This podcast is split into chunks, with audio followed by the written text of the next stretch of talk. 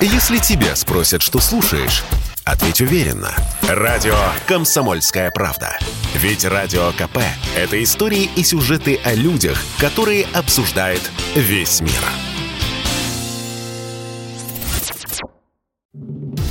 Еврокомиссия разработала несколько вариантов санкций против России после ее признания независимости Луганской и Донецкой народных республик. Что именно будет применено, зависит от развития событий на Украине, рассказал европейский комиссар по вопросам юстиции Дидье Рейндерс. Также антироссийские ограничения обещает Вашингтон. Какие возможные последствия ждут отечественную экономику? Радио КП рассказал ведущий эксперт Союза нефтегазопромышленников Рустам Танкаев. Мы подошли подошли сейчас к той границе, когда, с одной стороны, никаких чувствительных санкций Организация экономического сотрудничества и развития во главе с Соединенными Штатами против России предпринять не может. Экономика России уже в достаточной степени замкнулась. То немного, что мы пока еще не производим сами, мы вполне можем купить в Китае. Таким образом, э, воздействовать на Россию при помощи санкций Запад не может абсолютно. Но вот встречное воздействие действие может быть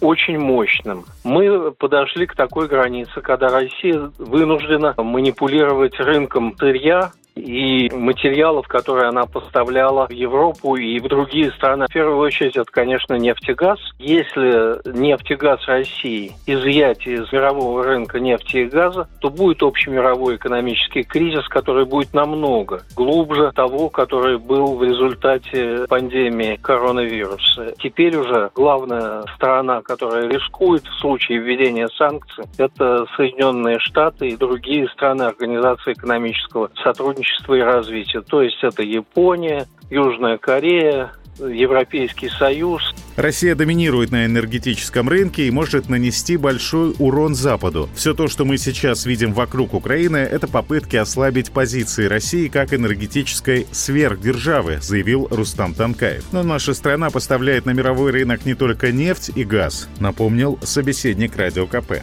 Как вы знаете, запрещен вывоз из России древесины в Европейский Союз. Это вызвало очень болезненную реакцию со стороны ЕС. Но это, как говорится, цветочки. Есть э, виды полезных ископаемых, которые для современной промышленности и э, нашей цивилизации критически важны. Ну, во-первых, это золото. Ни один компьютер, ни один смартфон без золота построить нельзя. И Россия не главный производитель золота в мире, но один из крупнейших. И если Россия закроет поставки золота, то это очень сильно ударит по многим технологическим процессам на Западе. Есть еще более критичные поставки. Это поставки титана. Все современные самолеты строятся из титана. И Боинги, и Airbus, и все остальные. Если Россия прекратит поставлять титан на мировой рынок, то мировая промышленность авиаперевозок, ну вот, которая потребляет эти самые самолеты, просто рухнет